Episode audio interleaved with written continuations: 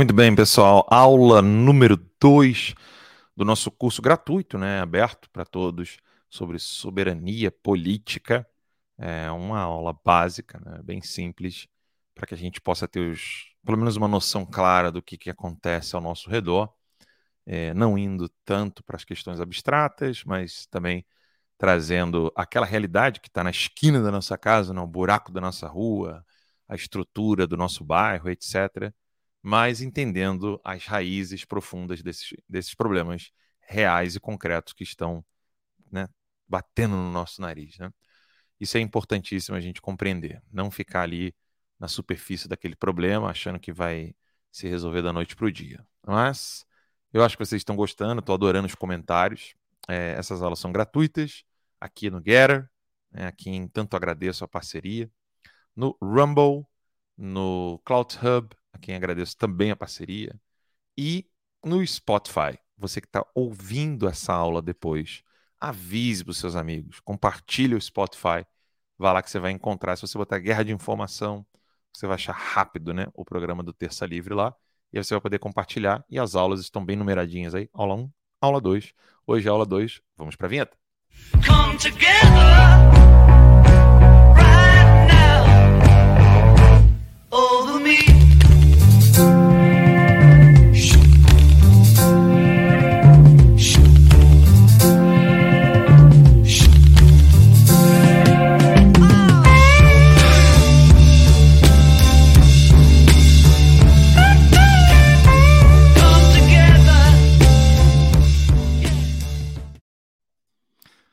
Muito bem, pessoal. Uma novidade hoje, né? Que nós estamos ao vivo, tanto no meu perfil pessoal no Guerra, como no perfil do Terça Livre. Então são duas lives ali no Guerra, né? Uma no meu perfil pessoal e outra no Terça Livre. Eu vou acompanhar é, majoritariamente os comentários que estão aqui no meu perfil pessoal, tá, gente? Eu tô sozinho nessa, né? Conto com a paciência de vocês, eu não tenho como ver todos os comentários. Eu tenho uma, algumas pessoas que estão me ajudando a trazer comentários lá do Terça Livre.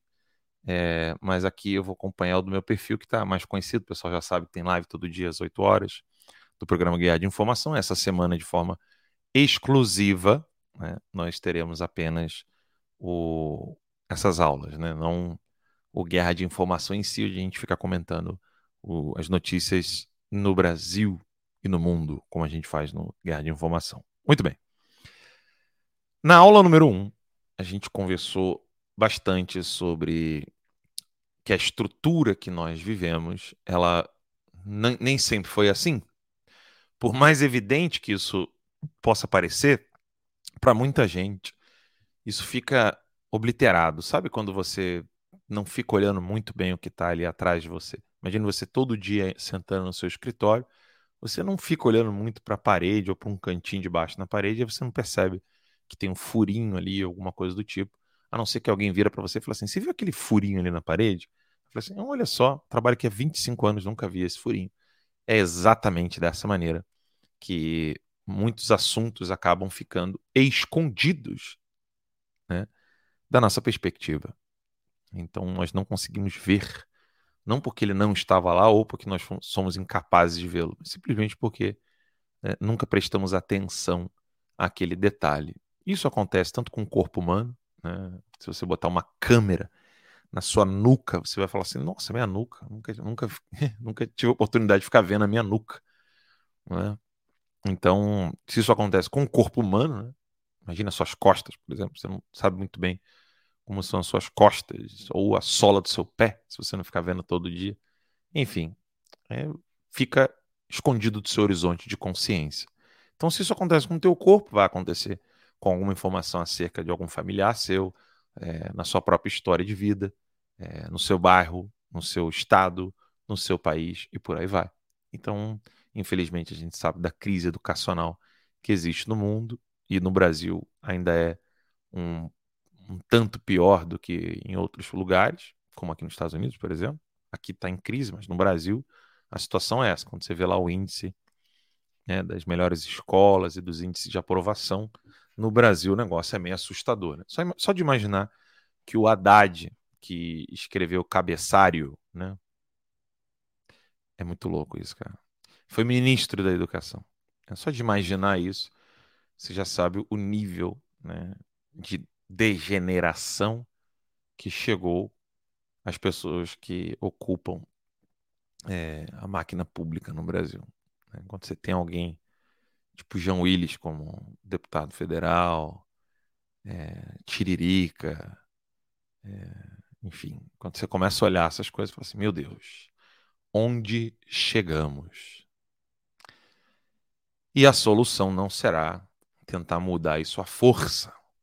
E aqui eu não estou falando de intervenção militar, nada disso, não. Estou falando assim: você, se você quiser mudar alguma degeneração muito grave dentro da sociedade à força, você vai chegar à conclusão de que isso não é possível. Primeiro, que isso não é possível nem com você mesmo, né? você não consegue mudar um comportamento seu da noite para o dia. Né? Você não consegue criar um hábito num estala de dedo. Né? Você precisa ter a repetição, fazendo aquilo todo dia, e aí você acaba gerando um outro hábito. E ao fim desse curso, vocês vão ver a importância dos hábitos, né, dos bons hábitos, e a importância tanto da premiação aos bons hábitos quanto a punição aos maus hábitos. É, naqueles exemplos mais, é, mais evidentes, né, quando alguém, por exemplo, invade a casa de um outro, o que, que tem que acontecer com ele? Quando alguém tira a vida de uma outra pessoa, o que, que tem que ser feito com ela? Né, esses são os, os maus hábitos que precisam ser punidos e os bons hábitos precisam ser premiados, né? Pessoas que sofrem e que dão a própria vida pelo outro, como é o caso dos nossos queridos e amados heróis, né, os verdadeiros heróis brasileiros, que são os policiais, policiais federais, civis, militares, corpo de bombeiro, né? agente penitenciário e por aí vai. Todos esses agentes de segurança pública colocam todo dia a cara, né, a tapa. E muitas vezes não voltam. Né? Dão um último beijinho na esposa antes de sair de casa sem saber se voltam. Essas pessoas, quando elas não recebem o devido mérito, uma sociedade assim, ela não consegue ultrapassar alguns problemas. É, é, quase, não é matemático o problema, mas é quase tão claro quanto um, uma unidade, mas uma unidade são duas unidades. É tão, assim, é tão claro, é tão vívido. Não tem como recuperar uma sociedade que não premeie os bons e puna os maus. É impossível. E ao fim desse curso, você vai entender por que que é assim. Então, recapitulando um pouquinho é, o que nós comentamos na aula de ontem, na primeira aula, eu mostrei um pouquinho da minha árvore genealógica, até para que vocês possam entender é, que os anos não estão tão distantes assim de nós é, olhar para o passado não é uma coisa abstrata demais, ela pode ser algo muito próximo, muito material. Às vezes até fala do próprio sangue, né? quando você fala de um ancestral seu, como eu mencionei ontem, né? do meu um dos meus ancestrais que tinha 28 anos quando saiu da França fugindo da Revolução Francesa e foi para a Suíça. Eu comentei com vocês que essa coisa de cidadania foi uma coisa inventada por Napoleão Bonaparte, um ditador, um tirano. Né?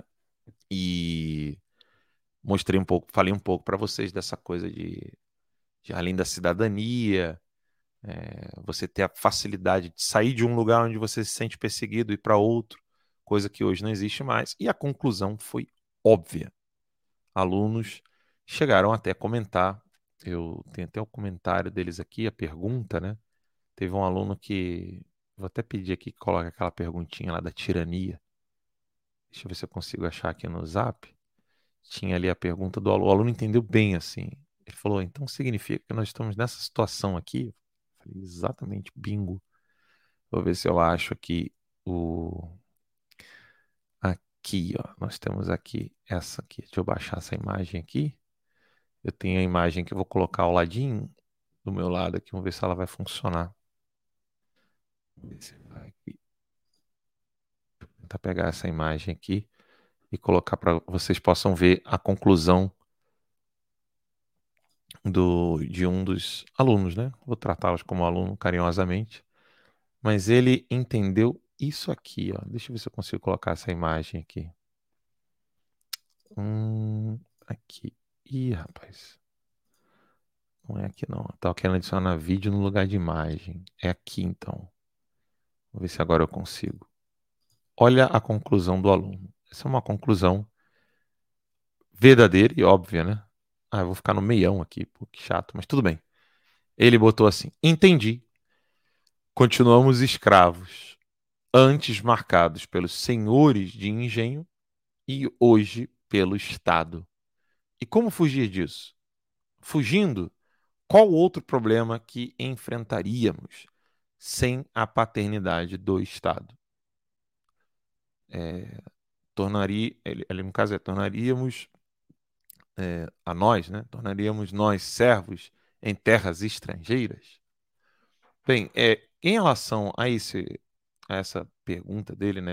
Você tem ali é, três perguntas, né? Uma conclusão óbvia, ou seja, ele já entendeu que existe um problema que a gente não tem como mudar.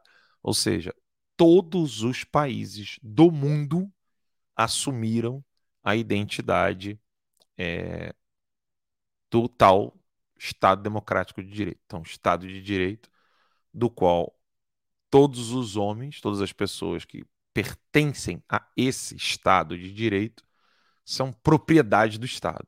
Então, nós somos números para o Estado. Né? E aí, se você não quiser mais ser. Se você quiser continuar sendo brasileiro, você é apaixonado pelo Brasil, mas você não quer, você não quer pertencer à estrutura burocrática do Estado. Você assim, não estou mais afim de pertencer a esse pedaço de papel onde vocês determinam onde eu tenho que ficar ou não. Né? Você não tem como fazer isso. Tem, tem como se tornar apátrida, né? É um processo até curioso, caso alguém queira saber, dê uma lida sobre o assunto, é bem curioso. Você pode se tornar uma apátrida, né?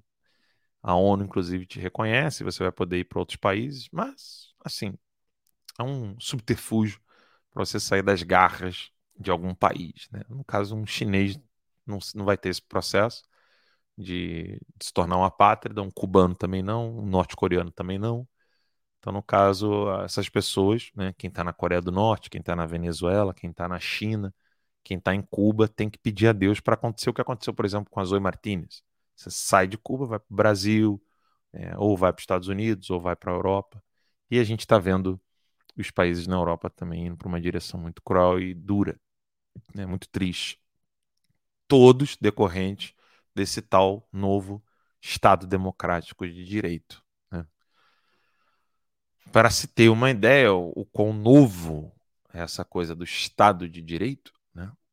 quando o Marquês de Pombal ele estava atuando no Brasil, ainda não tinha existido os Estados Unidos e ainda não tinha acontecido a, a Revolução Francesa.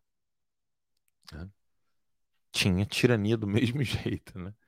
Então, assim, é, é muito difícil, é muito complicado, né? mas tinha tirania mas você tinha certos, certos mecanismos para sair dessa, dessa tirania. Como eu falei para vocês, se você se sentisse perseguido num lugar, você saía e ia para outro. Simples assim. Deixa eu abrir minha coquinha aqui. Então, uma vez dito isso, é, vamos tratar agora de uma questão bem objetiva que está diante dos nossos olhos, que é o Brasil. Né? O Brasil como um país nesse tal Estado democrático de direito. E como é que funciona a estrutura nominal no Brasil? Alan, por que, que você está falando estrutura nominal? Porque eu quero que vocês entendam a diferença entre a estrutura nominal e a estrutura real. Não é que alguém chame é, isso aqui, que é uma latinha de Coca-Cola. Ninguém vai poder dizer para vocês que isso aqui é uma Ferrari mesmo que isso seja determinado por alguém, por lei, só vai poder chamar isso aqui agora de Ferrari. Isso vai continuar sendo uma latinha de Coca-Cola. Né? Então, uma coisa é aquilo que dão o nome de poder, outra coisa é o que é o poder em si e por si. Né? E a diferença crucial entre o poder nominal e o poder real é aquilo que a gente está vivendo hoje no Brasil. Quem é o chefe do executivo? é o presidente Jair Messias Bolsonaro. Quem que manda em todos os subalternos que operam executando coisas no país? O presidente da República. E aí você tem uma tripartição de poderes. Né? Então você tem o legislativo, o executivo e o judiciário. Em tese, funciona assim: o legislativo legisla e fiscaliza o executivo. Então ele legisla e o executivo executa aquela ordem. Isso nas três esferas: na esfera municipal, na esfera estadual e na esfera federal. Então, o vereador, ele é o legislador do município. E aí, como ele é o legislador do município, ele é quem tem que vigiar o prefeito. Perdão. E aí, quando o prefeito faz alguma coisa ruim, isso tudo em tese, tá, gente? Quando o prefeito faz alguma coisa ruim, os legisladores do município podem, então, ingressar com um mecanismo próprio não só da Constituição Federal, existe uma Constituição estadual. Deixa eu mostrar para vocês aqui. Né? Constituição do Rio de Janeiro. Isso para vocês tem gente que acho que nunca viu. Constituição do Rio de Janeiro atualizada 2019. É a Constituição do Estado do Rio de Janeiro. Achei aqui. Vou mostrar para vocês aqui a Constituição do Estado do Rio de Janeiro. Tem gente que não sabe. Eu mesmo, e que isso era uma novidade para mim, porque eu achava que só tinha isso nos Estados Unidos. Mas tem no Brasil. Mas no Brasil, você sabe como é que funciona a federação no Brasil, né? Bem, essa aqui é a Constituição do Estado do Rio de Janeiro. Olha aqui. Essa é a Constituição do Estado do Rio. E todos os estados têm a sua própria Constituição. Aí começa assim: é, nós, deputados estaduais constituintes, no pleno exercício dos poderes outorgados pelo artigo 11 no, do ato das disposições transitórias, blá, blá, blá, blá, blá, blá, blá, blá, blá, promulgada 5 de outubro de 1988, reunidos em assembleia e exercendo nossos mandatos, em perfeito acordo com a vontade política dos cidadãos desse Estado, quanto à necessidade de ser construída uma ordem jurídica democrática, voltada à mais ampla defesa da liberdade e da igualdade de todos os brasileiros, e ainda no intransigente combate à opressão, à discriminação e à exploração do homem pelo homem. Isso aqui é uma hipocrisia sem limites, né? mas tudo bem dentro dos limites autorizados pelos princípios constitucionais, blá, blá, blá, blá, blá, blá. Mas o que é interessante aqui é que na Constituição do Estado do Rio, como em todas as constituições de cada estado no Brasil, quem tem o poder são os poder, são é, é o, quem determina quem os outros, quem, quem de fato tem poder, são os poderes constituídos. Os poderes constituídos se a gente for pegar a própria é, Constituição brasileira, vamos pegar aqui a Constituição brasileira. Vou botar aqui, ó. Vou mostrar para vocês uma diferença grande entre é de fato aqui não que vai ficar ruim. Deixa eu tentar achar uma em PDF aqui, Constituição brasileira PDF. Diferença crucial assim entre é, as, constituições, as constituições de cada estado no Brasil e a Constituição Federal Americana. Constituição Americana, né? O início da Constituição brasileira, que nem sequer ela é respeitada, mas o início da Constituição é assim. Ó. Deixa eu pular aqui. Uh, aqui. Essa, isso aqui que eu queria que vocês vissem. Ó. Nós, representantes do povo brasileiro, reunidos em assembleia, blá, blá, blá, mas é sempre assim: é o poder constituído, que é o poder daquele que representa o povo. O poder constituído não é o poder constituinte. E o poder constituinte é do povo.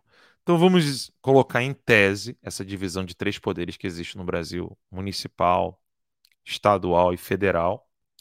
Digamos que o, é, o povo queira mudar essa, essa configuração tripartidária é, de Estado, federativa. Se o povo quiser mudar alguma coisa no Brasil, ele tem que mudar com a autorização do funcionário. Você consegue ver o quão louco é isso? Você é o dono, ou seja, o povo é o dono daquela terra, em tese, em tese. O povo é o dono, e aí se o povo quiser mudar, sei lá, criar um, um sistema de governo novo, vamos dizer que várias pessoas estudando ciência política convencem, é, esse grupo convence outras pessoas e, e aquilo se espalha e, e, é, e é divulgado entre as igrejas, sei lá, uma tese, né? Onde diz é, vou brincar aqui, vai ter gente que vai, vai levar a sério esse troço depois, mas isso é uma aula, gente. Isso é uma brincadeira, tá? É, vamos dizer que o povo queira botar uma monarquia de volta e, sei lá, o Bolsonaro vai ser rei ou primeiro-ministro, vai devolver, sei lá, família imperial. Tese. Né? Se o povo decidir assim, no Brasil, até pouco tempo atrás, era meio que é meio que quase crime você querer fazer algo desse tipo. É, é considerado ato antidemocrático. Você querer mudar o regime, uma coisa do tipo. E o mais incrível, o comunista, aqui eu estou brincando, estou falando aqui uma coisa de, apenas a título de exemplificação. Só que o comunista, ele pensa exatamente assim. Ele quer mudar o regime, ele quer mudar tudo. Tudo, tudo, tudo, tudo. O comunista já quer mudar tudo mesmo. E na cara dura, ele fala, entendeu? Ele fala que ele quer que ele quer modificar as coisas e transformar completamente o país, sempre com aquelas palavrinhas mágicas, né? Um país mais igualitário, menos opressivo, que nem tá ali na Constituição do Rio de Janeiro, né? Vocês viram ali, né? Menos opressão. Quanta hipocrisia, né? Mas enfim, é o que temos para hoje. Você não pode fazer isso no Brasil. Nos Estados Unidos, a coisa é absolutamente, diametralmente diferente, oposta, antagônica, sei lá. É, a, a Constituição brasileira, ela está de acordo, né, quando ela começa dessa maneira, ela está de acordo com a Constituição da Coreia do Norte, com a Constituição de Cuba, com a Constituição da Venezuela, etc, etc. A nossa ainda nem chegou nos níveis de aplicação como a deles, mas o, o terreno fértil está ali, né? Tá tudo plantadinho. O Rafael botou aqui, igual quando uma empresa demite o fundador. é pior do que isso. É quando um funcionário demite o patrão, né, cara? É, é um negócio louco, né? Então, nos Estados Unidos, a coisa muda. Por quê? Nos Estados Unidos, a estrutura de poder é totalmente, diametralmente diferente. Deixa eu só pedir a ajuda do Daniel aqui. Daniel, can you help me out turning on this camera here?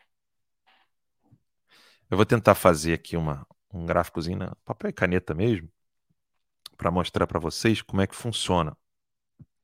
Eu vou fazer aqui uma onde estão tá os princípios da, da Constituição Americana. Né? Vou ter aqui princípios. It's on? Ok, thank you. Então deixa eu mudar a câmera aqui, assim que eu, que eu conseguir colocar ali eu mudo. Então vou botar aqui princípios né, basilares. Vocês podem fazer esse exercício em casa. Aqui na, na, na Constituição americana é assim. Aí você tem um escudo, um muro de proteção chamado Constituição. Constituição. Vou botar americana para não confundir a cabeça do pessoal. E aí depois vem as estruturas de poder, né? Daqui vem então os três poderes. Então, vou botar aqui. Vou botar só poder 1, 2 e 3, vocês sabem que é legislativo, né? executivo e judiciário. Então fiz aqui o. Vamos ver, vamos ver como é que fica aqui. Ó. Vai ficar mais ou menos assim. Ó. Então funciona desse jeitinho aqui. Você tem os princípios basilares. A Constituição americana ela protege esses princípios basilares. E dali então é que decorre os três poderes. Então, quais são esses princípios basilares? Ali são as emendas da Constituição americana. Então, a primeira emenda, liberdade de expressão a todo custo, né?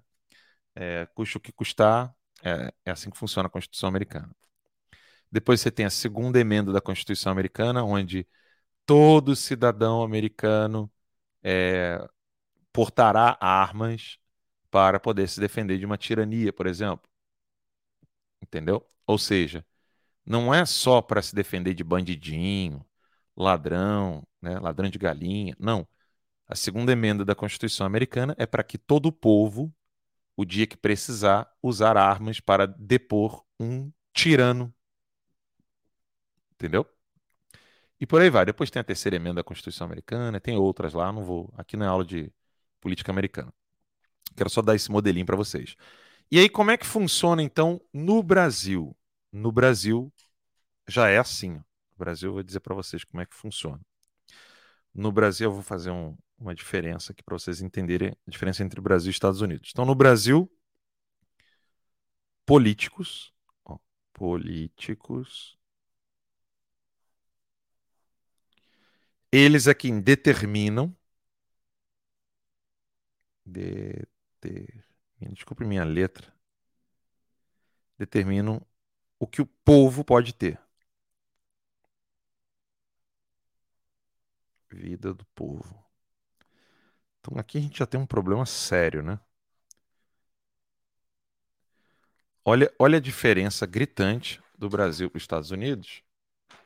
Porque no Brasil é assim, ó, os políticos, aqui, ó, eles é quem determinam como vai ser a vida do povo. Só que na hora de, de determinar, eles falam assim: não foi o povo que nos deu essa autoridade. Mas no Brasil não existe mecanismo para fazer com que, se o povo deu autoridade para o político, ou para todos aqueles que exercem cargos públicos, né? Aqui, aqui quando eu falo políticos, aqui não é, eu não estou me referindo apenas a cargos eletivos, tá? Eu estou me referindo a tudo. Né? Então, os três poderes ali determinam como vai ser a vida do povo. Aí, se o povo falar assim, ó, nós não queremos mais que ninguém determine nada na nossa vida, vocês estão sendo muito abusivos. No Brasil, é, é até crime, entendeu? Ou seja, você contrata, é o tal do contrato social, né, na, na Constituição brasileira. No Brasil funciona assim: você assina um contrato com a pessoa, tem aquelas cláusulas pequenininhas, sabe? aquelas letrinhas pequenininhas. Você assina a cláusula que é a seguinte: olha, você vai cuidar aqui, vai limpar essa mesa do Alan, tá muito organizado, vou virar aqui, fulano. Então, esse escritório aqui é meu, eu comprei, comprei o prédio, comprei a sala, comprei a mesa, comprei tudo. Isso aqui é o suor dos meus ancestrais, né? Os meus ancestrais aqui batalharam para construir tudo isso aqui. Então é meu, é meu, tá? Só que eu tenho que cuidar do campo, eu tenho que cuidar lá da, da lavoura, eu tenho que cuidar da minha família, eu tenho que fazer um monte de coisa. E eu preciso que alguém fique aqui cuidando desse escritório para não ter barata, para para que a luz fique tá sempre toda acesa. Eu quero manter esse lugar aqui ajeitadinho. E aí eu vou então estabelecer aqui que quem vai executar a limpeza é o fulano de tal, quem vai executar, é, perdão, quem vai dizer qual é o limite da execução, que é a lei, vai ser um grupinho chamado legislativo. E aí, toda vez que tiver um problema ali de, de, de dúvida, para o pessoal poder entender melhor o que está acontecendo, nós temos a Constituição que vai nos guiar. E a Constituição, lembre-se, é essa assinatura aqui, nos termos que eu estou dando aqui para vocês. E aí o, o, o Supremo Tribunal Federal, a Suprema Corte, vai ser então guardiã da Constituição. Só que veja, veja o, o, veja que louco e que é, é bem frankensteiniano isso aqui, né?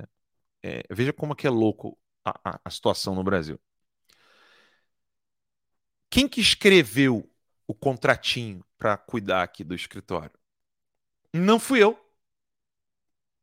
Foi alguém que eu deleguei. Mas peraí, tem uma coisa errada, porque se quem delega sou eu, quando foi que eu te deleguei? Você entende que, que isso é um problema? nos Estados Unidos, a coisa não funciona dessa maneira, porque você primeiro tem os princípios basilares, a Constituição funciona como um escudo, e quem é que delegou isso? Aí sim foram eles, porque eles arrumaram guerra com a Inglaterra. Falaram assim: tá, sabe essa terra toda que tem aqui? Tá, essa terra todinha que está aqui agora não pertence mais ao rei George. O rei Jorge. Eu acho que é assim que se fala, né? Jorge mesmo. Então, o King George, né? O rei Jorge. Isso aqui não é mais teu, não, cara. Isso aqui não é mais da tua família. Sorry.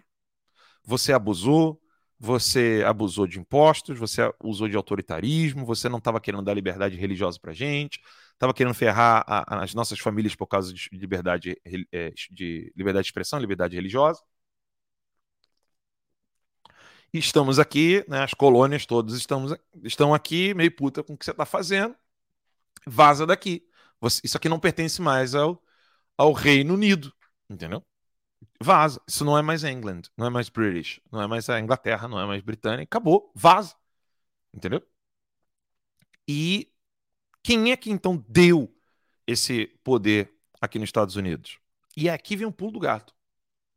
Isso não aconteceu na Revolução Francesa, não aconteceu nas repúblicas ao redor do mundo. A única república que começou com essa, essa esse entendimento, porque os, as outras são monarquias, esse entendimento que eu vou dar aqui para vocês agora, foi a americana. Que entendimento?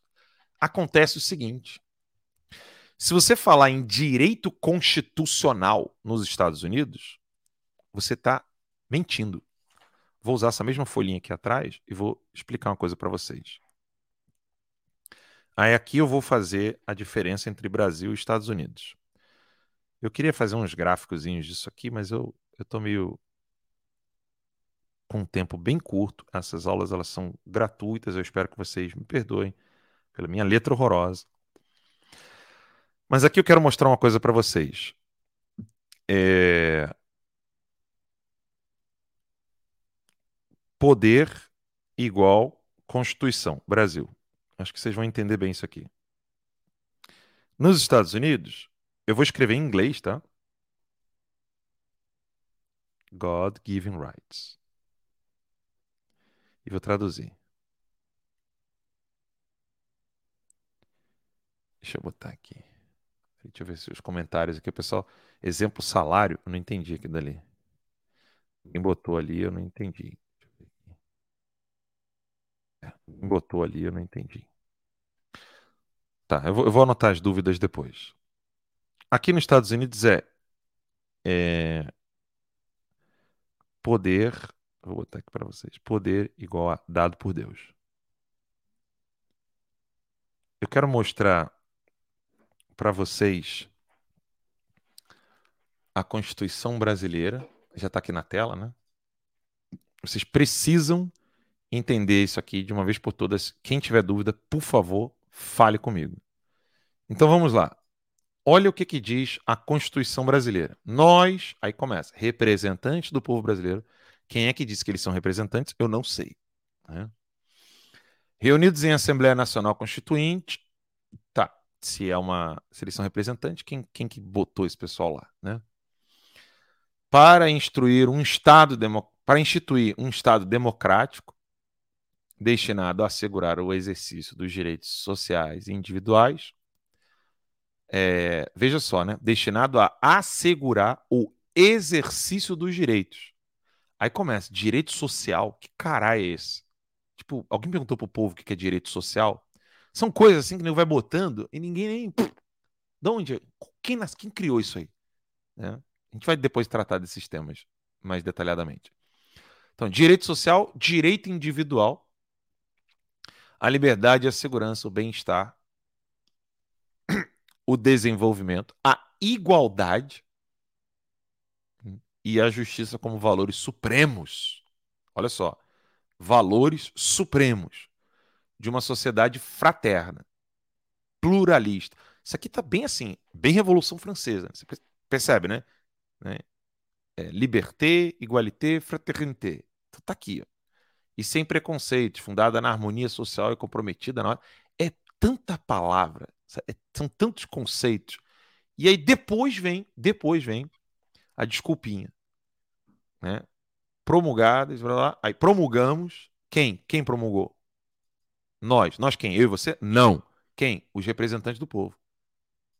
Veja que aqui foram os políticos quem determinaram alguma coisa. Aí dizem eles que foi sob a proteção de Deus.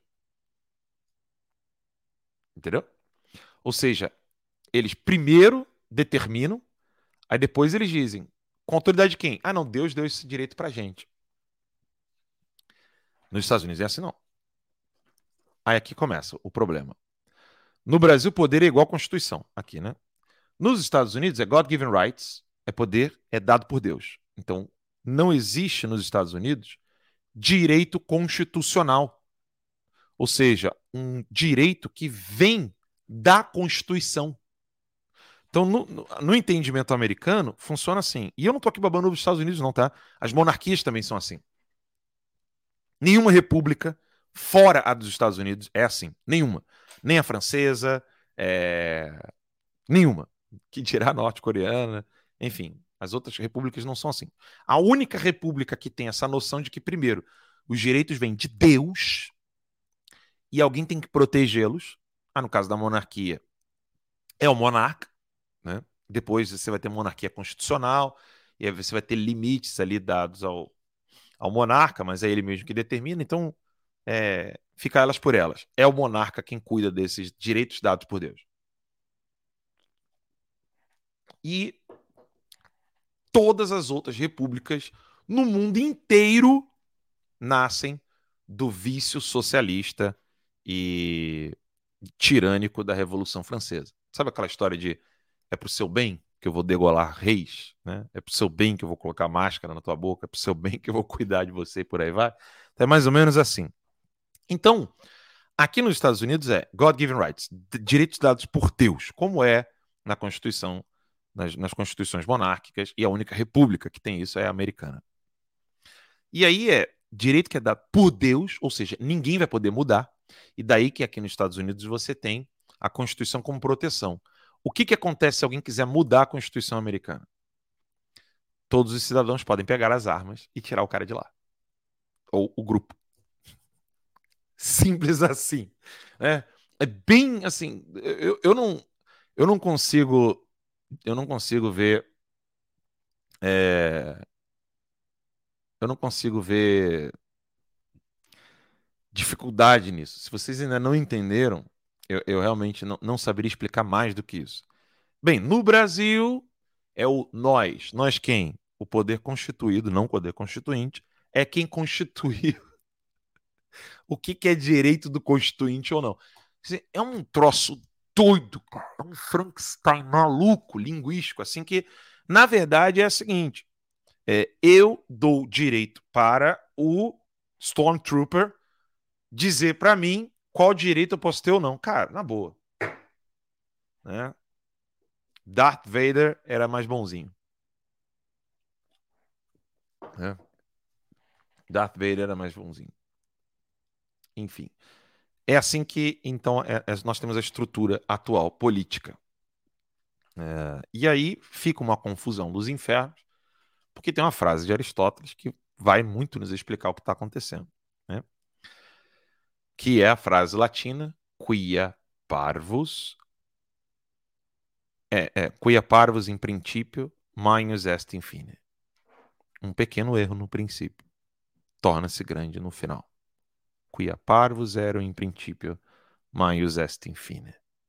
Se a Constituição em si de 88 ela já é um problema, tudo que virá depois dela é pior. E aí, assim, não é coisa da minha cabeça, não, tá, gente? Se a gente for olhar, por exemplo, que eu vou escrever aqui, ó, vou mostrar para vocês tudo ao vivaço mesmo, tá? as aulas não são gravadas, é um bate-papo informal, é uma aula com forma de bate-papo informal. Se você botar assim no Google, no, no Google ó, Sebrap, FHC, Constituição, Ford Foundation, se colocar isso, você vai ver o, a própria Ford Foundation, tá? O próprio livro da Ford Foundation falando. Isso aqui é um livro, isso aqui é um site da Ford Foundation, tá? É fordfoundation.org barra mídia, barra, e tem lá o número, né? 17, 19, barra 2002, blá, blá, blá. 40 anos da fundação é, Ford no Brasil. Então, uma empresa estrangeira atuando, é, não é fortemente, atuando crucialmente no Brasil. Se para bem ou para mal, tirem suas conclusões. Então, aqui na Ford Foundation, tá? São quantas páginas? Deixa eu ver aqui. São centenas de páginas. Eu já estou aqui na rodando aqui, eu já estou na página eu estou na página 200 aqui do lado aqui, ó, e não cheguei na metade. Então vamos ver aqui. Nossa, mãe. 300, 400. Então isso aqui são 40 anos da Ford. Então 40 anos de Ford, mais de 500 páginas, eu acho, gente. Eu acho que isso aqui chega a ser mais de 600. Deixa eu ver. Cheguei em 400, não, 447 páginas. Aí vamos fazer o famoso Ctrl F aqui. Aí a gente bota então Sebrap. Ah, rapidinho achei, né? Olha ali, ó. Sebrap. Já tem ali, ó. Sebrap, página 22, 23, 24, 25, 26, 27, 28. Tá ali, ó. Então, Sebrap. Embora seja, olha isso aqui. A tal da Constituição, tá? É... Vamos ler aqui um pouquinho anteriormente. Vamos ler um pouquinho antes aqui. Paradoxalmente, o aumento, o aumento de doações para ONG reflete também um comprometimento maior da Fundação com o desenvolvimento do ensino superior. Isso se deve à criação e apoio de associações acadêmicas durante a década de 1970, entre elas a Associação de Centros Brasileiros para o Ensino e Pesquisa em Economia, a Associação Brasileira de Estudos Populacionais, no final da década, a Associação Nacional de Pós-Graduação em Pesquisas em Ciências Sociais, criadas para servirem de, de, fóruns acadêmicos independentes no intuito de aprimorar a qualidade do ensino e da pesquisa, fora do alcance repressivo das autoridades universitárias e de recurso estratégico para divulgar a boa prática da gestão na gestão dos cursos de pós-graduação, o apoio a essas associações representou um componente adicional no compromisso da fundação com o desenvolvimento da universidade. Então, vou traduzir para vocês. Sabe a tal da ditadura? Então, segundo o documento da Ford Foundation, eles criaram, então, colocando grana estrangeira no Brasil em grupos, em movimentos, em ONGs, para que eles fizessem um trabalho, dizendo aqui, fora do alcance repressivo das autoridades universitárias. Eles estão falando aqui, então, né, dos militares. Fora do alcance repressivo das autoridades universitárias. E de quê? Recurso estratégico. Estratégico do quê? Querendo mudar o quê? Hum? Para, aí eles falam, divulgar o quê? A boa prática. Boa prática no quê? Na gestão dos cursos de pós-graduação. Ah, entendi. Então a Ford financiou uma mudança na prática de pós-graduação. Uma mudança, um turning point educacional no Brasil. Interessante. O apoio a essas fundações, associações, perdão, representou um componente adicional no compromisso da educação com o desenvolvimento da universidade. Ah, então foi só depois que vocês fizeram isso aí então que virou então um compromisso da Fundação Ford americana com o desenvolvimento das universidades brasileiras. O resultado está aí. Nós estamos nos piores números é, de índices de qualidade educacional no planeta. Né? Embora seja uma ONG para fins de classificação, o Centro Brasileiro de Análise e Planejamento, o SEBRAP, recebeu apoio da fundação. Qual fundação? Ford Foundation. Inclusive com duas dotações em 1975 num total de 2,4 milhões de dólares na época, revelando um compromisso mais amplo com o campo das não, Clube da Maconha, Ciências Sociais. Idealizado como um instituto não governamental de pesquisa em ciências sociais, por alguns dos mais renomados especialistas do país. Quem determina que, quem são esses renomados? Eles. Né? Porque vai estar tá ali o Gustavo Corsão? Não. Doutor Plínio Correio de Oliveira? Não. Doutor Enéas Carneiro? Não. Né? Quem vai estar tá ali? Vocês vão ver. Daqui a pouquinho eu trago o nome. Que por perseguição política, oh, meu Deus do céu, tadinhos, foram aposentados, olha as aspas, prematuramente de seus postos como professores de universidade da Universidade de São Paulo, na USP. Em 1969, o SEBRAP veio a constituir a vanguarda do pensamento social, pensamento social e político. Bonitas essas palavras, né? É bonitinho esses termos, né? Pensamento social. Pensamento social. E político. Independente do quê? Independente. Independente do quê?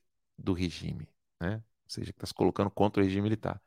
E um ator fundamental no processo ulterior da redemocratização. Ou seja, lá em 70 e lá em 74 eles deram grana, 75 eles deram grana de novo. Desculpa, gente, na década de 70 eles já estavam atuando. 74, 75 eles colocaram grana, visando o quê? A tal da redemocratização, redemocratização em 1988. Como vimos, a década de 1980 foi um período de menores desembolsos. Oh, precisou gastar menos, porque o negócio já estava montado. O escritório reagiu à diminuição dos recursos mediante a redução de sua dependência em relação aos especialistas financiados pelos FAPs. Então, falei, não, gente, tem que botar mais dinheiro, não dá não, assim não vai dar. Ao mesmo tempo, o financiamento para as universidades e outras instituições acadêmicas caiu violentamente, passando de 44,9 milhões de dólares para 18,6 milhões de dólares no curso da década. Eu não vou ler tudo isso aqui. Agora eu quero que você veja comigo né? e não acredite em mim. Eu vou pedir, infelizmente, que vocês acreditem na Folha de São Paulo, gente. Tem problema vocês fazer? Vocês vão ter que fazer só um, só um, um é, só por hoje, tá?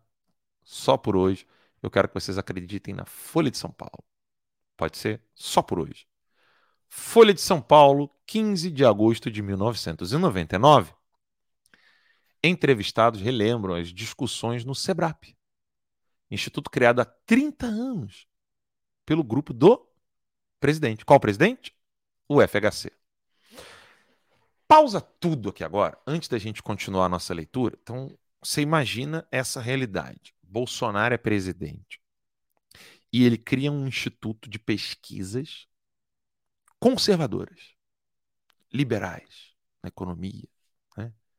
É, e ali, conservadores, liberais, estão sendo financiados por uma fundação americana também. Né? E aí, essa fundação americana está fazendo um estudo, mas não agora, há 30 anos já Vamos supor isso. Vocês imaginem, né?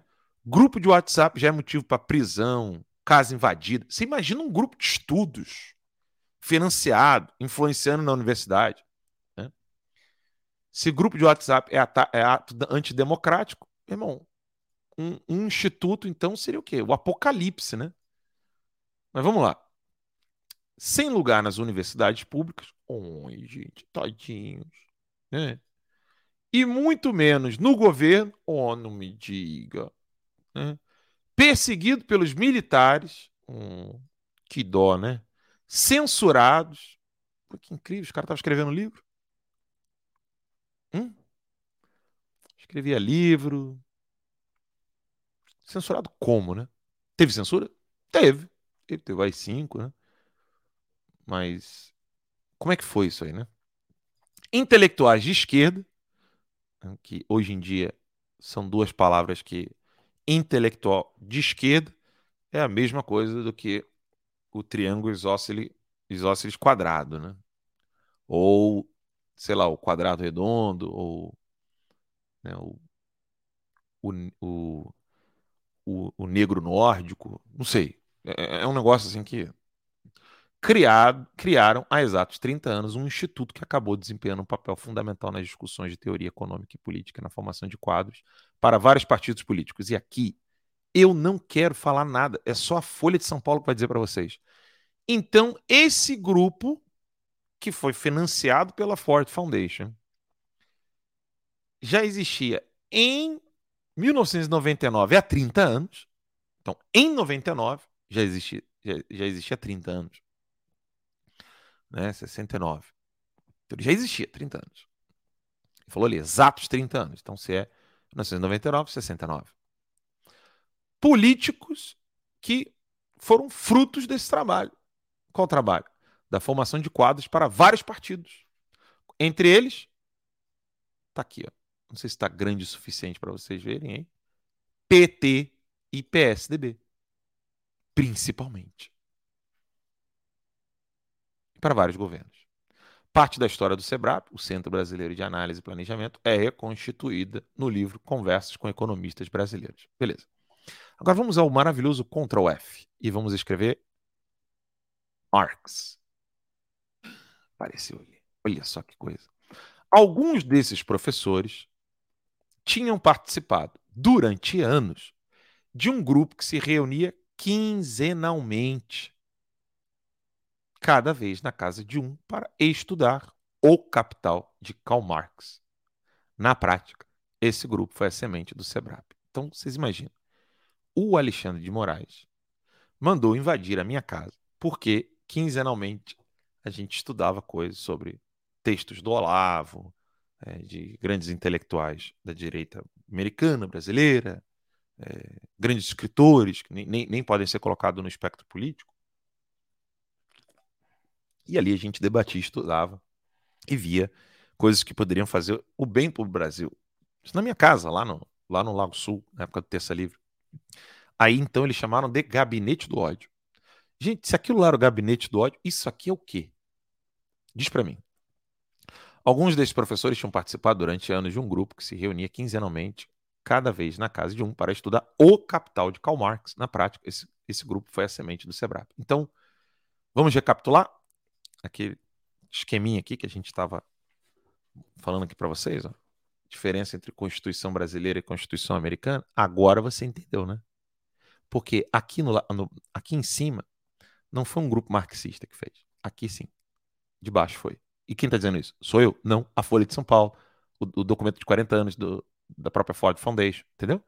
Então, aqui embaixo é, foram grupos que do PT e do PSDB que fizeram, ou seja, grupos marxistas. Não sou eu que estou dizendo isso. E aí, óbvio, aí você vai entender por que, que de um lado você tem o God-given rights aqui nos Estados Unidos e por que, que no Brasil você tem então o tal do poder constituinte.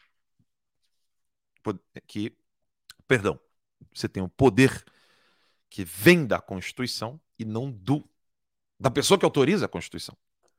Eu acho que isso deve ficar bem claro para vocês, né, com relação a, a, um, a uma clareza da grande diferença entre é, o que, que nós estamos querendo fazer no Brasil e o que, que a gente pode fazer de fato para mudar.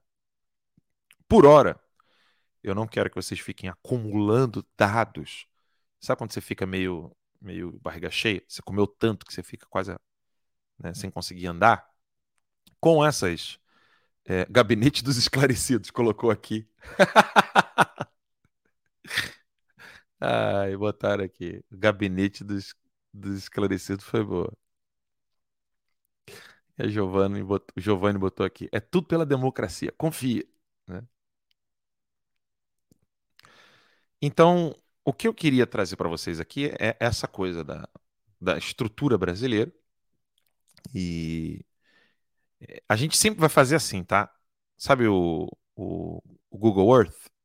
Né? Que você. Eu, eu, vou primeiro fazer um zoom out, a gente vai poder gerar o, o planeta Terra assim com o dedinho, sabe? Então, tudo que a gente for estudar, a gente vai olhar de longe. Eu vou deixar vocês familiarizados com a, a parte da, da, geografia do pensamento, a distância. Depois a gente vai dando zoom in, sabe? Quando você vai abrindo o dedinho assim, pá, pá. Aí a gente vai, aí depois a gente dá um zoom out de novo, vai em outro lugar, dá zoom in. A gente vai sempre fazer esse, esse, esse vai e vem dialético é, para a gente poder entender melhor cada período da história e, e, como é que funciona essa coisa da fundamentação é, política no Brasil, sobretudo. E aí amanhã eu quero falar para vocês, né, uma vez que essa situação já está aí, né, o que, que, pode ser feito ah, para tentar modificar um pouco isso, se é possível modificar, é, se para modificar, modificar para o quê, enfim, se é prudente modificar. Eu quero, eu quero amanhã falar um pouco isso para vocês, mas eu quero mostrar quais mecanismos de fato geram essa modificação. É, e, infelizmente, eu preciso dar dois exemplos para vocês. O exemplo daqueles que criaram o que nós chamamos de civilização ocidental e o exemplo daqueles que destruíram e continuam destruindo aquilo que nós chamamos de civilização ocidental. Nenhum desses dois grupos mudou isso de modo político. Nenhum. Nem quem construiu a civilização ocidental e nem quem a destruiu e continua destruindo-a é, fizeram isso de modo político eleitoral. Né? E nenhum dos dois grupos, nem quem construiu, nem quem está destruindo, conseguiu ter êxito da noite para o dia. Né? Então, por hoje é isso. Eu quero deixá-los com essa uma horinha aí para não ficar muito tempo de aula. E aí o Cris botou aqui a pergunta do Cris. É possível mudar a Constituição? Olha, Cris, é, respondendo de modo objetivo a sua pergunta, é sempre possível, né?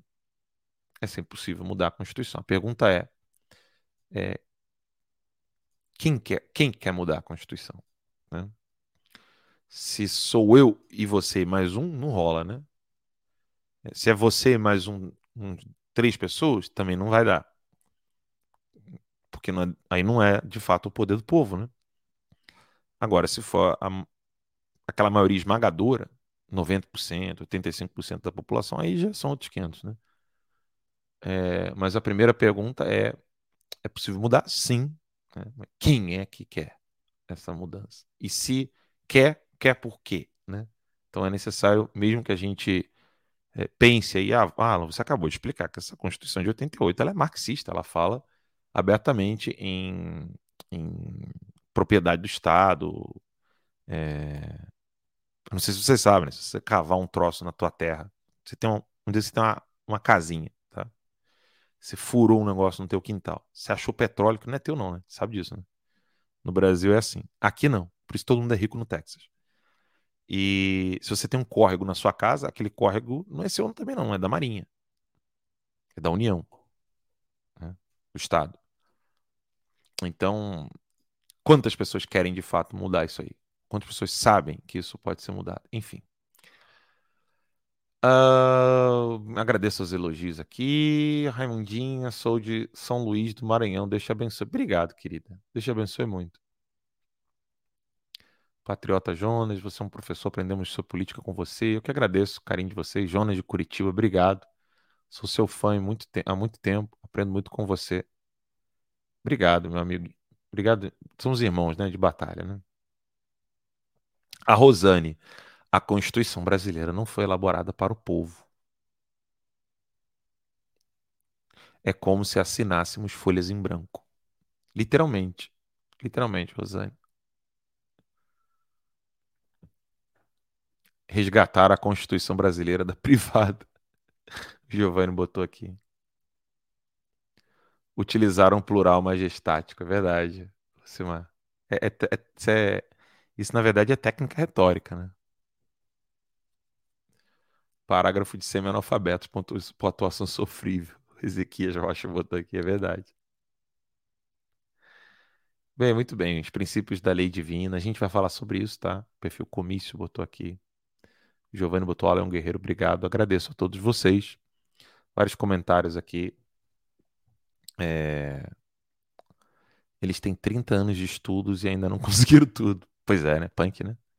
Acho que Deus não permitiu. Olha, não tenho dúvida, Emília. Eu não tenho dúvida. Porque se, Se o Nosso Senhor tirasse a mãozinha dele ali, tá louco. Seria bem, bem complicado. Dilmar de Sapiranga, no Rio Grande do Sul. Toma um chimarrão por mim aí, meu irmãozinho. Obrigado. É... No Spotify não é ao vivo. Alguém perguntou aqui qual é o link do Spotify. O link que eu botei lá, na, lá no Instagram não é não é ao vivo, no né? Spotify depois. Mas enfim, batemos uma hora. Eu não vou conseguir o... ficar mais tempo aqui com vocês. Tem gente falando aqui, ah, por que você não cria um canal no Rumble? Nós estamos ao vivo agora no Rumble. Nós estamos no Rumble nesse exato momento. No Rumble, no Odyssey, no Getter e no Cloud Hub. Queremos agradecer aqui de coração a, a equipe Together. Né? A transmissão é maravilhosa, é, não corta, dá para ver comentários. Vocês são maravilhosos. A equipe maravilhosa do Guerra, é, que nos proporciona aí essa liberdade de poder falar com vocês. Estamos não só no Rumble, mas sobretudo no Guerra e no Cloud Hub. Então quero agradecer a todos vocês e aqueles que estão vindo depois, estão vindo pelo Spotify. Né? Então, gente, amanhã a gente volta falando desses mecanismos que foram utilizados para essas mudanças. Lembrando que tudo isso que a gente está falando aqui é bem superficial, é bem propedêutico, né, o termo que se usa, né, bem passo a passo. A gente vai sempre fazer esse trabalho de zoom in, zoom out, sabe? Faz o zoom, aumenta o zoom, diminui o zoom. A gente vai sempre fazer isso aí para que não fique tendo um problema de digestão de conhecimento, tá bom? Obrigado pelo carinho de vocês. Peço que continuem rezando pela minha filhinha, né? E por toda a minha família e que em breve a gente possa se reencontrar. E aí eu vou deixar as meninas com inveja, porque vocês todas se maquiam para tentar chegar perto desta beleza aqui, né? Olha isso. Né? Vocês se maqueiam para tentar chegar perto disso. Aqui é natural. Minha filha linda, tá bom? Obrigado a todos vocês. Conto com a oração de vocês e até amanhã, se Deus quiser. Aula número 3 amanhã, hein? Um abraço, tchau, tchau.